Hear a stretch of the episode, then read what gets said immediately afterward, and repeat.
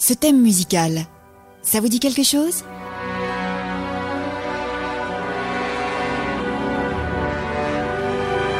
Et oui, bien sûr, il s'agit bien évidemment du thème iconique du super-héros Batman. Mais comment ce thème culte est-il aujourd'hui passé de mode? On vous raconte tout. Je suis Constance et bienvenue dans Mélociné, le podcast consacré aux musiques de films. Jusque dans les années 2000, les thèmes musicaux du blockbuster étaient très reconnaissables. En quelques notes, on pouvait facilement identifier Harry Potter,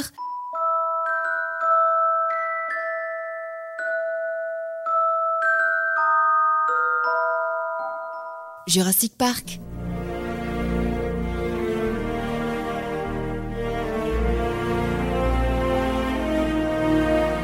ou bien encore Le Seigneur des Anneaux.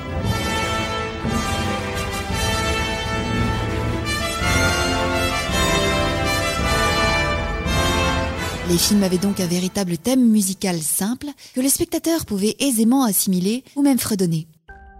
Mais depuis environ les années 2010, à part quelques exceptions, la musique des films de blockbuster devient plus discrète, se fond dans le décor et l'ambiance, sans véritablement avoir une identité propre. Pour vous donner un exemple, nous allons comparer la musique du Batman de Tim Burton de 1989 et celle de The Batman, sortie en 2022. Dans la version de 89, quand Batman apparaît pour la première fois à l'écran, on entend ça. Je suis Batman.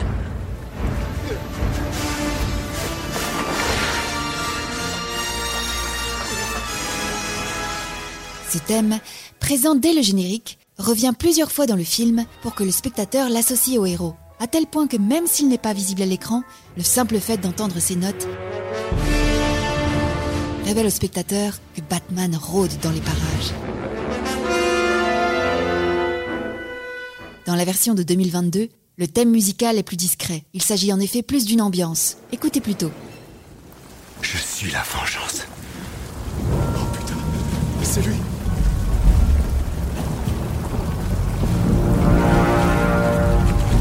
Ici, la musique accompagne l'action et ne la souligne plus. On pourrait même la supprimer sans que cela ne fasse une véritable différence, puisque les bruitages des coups de poing et de la pluie sont bien plus mis en valeur.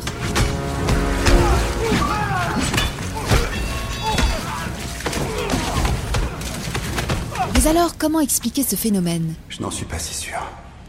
Une des raisons est que le film est d'abord monté avec une musique temporaire, et on demande ensuite au compositeur d'imiter cette musique et non plus d'y apporter une création originale. Le résultat de cette méthode est que les thèmes deviennent standardisés et finissent par se ressembler un peu tous. Voilà pourquoi dans les films de super-héros actuels, on y entend de plus en plus de chansons rétro qui deviennent associées par le grand public au film, comme pour combler le manque de thèmes originaux, mais aussi pour toucher un public le plus large possible.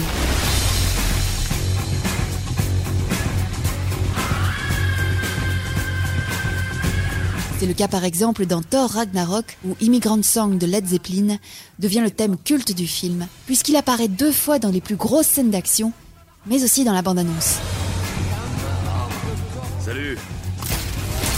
On peut également citer Les Gardiens de la Galaxie, où pour les trois films on entend plus d'une cinquantaine de chansons rétro différentes.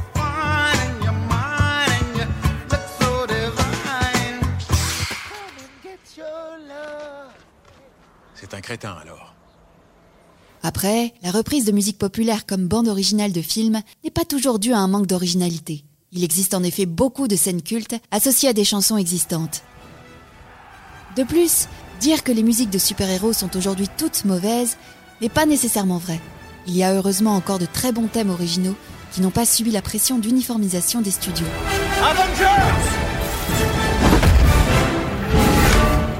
Et tant que les frissons sont là, alors oui, c'est réussi.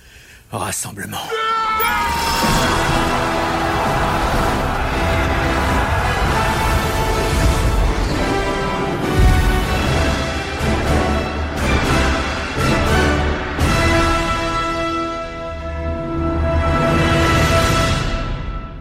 Si vous avez aimé ce podcast, n'hésitez pas à le partager et retrouvez-moi un vendredi sur deux pour un nouvel épisode.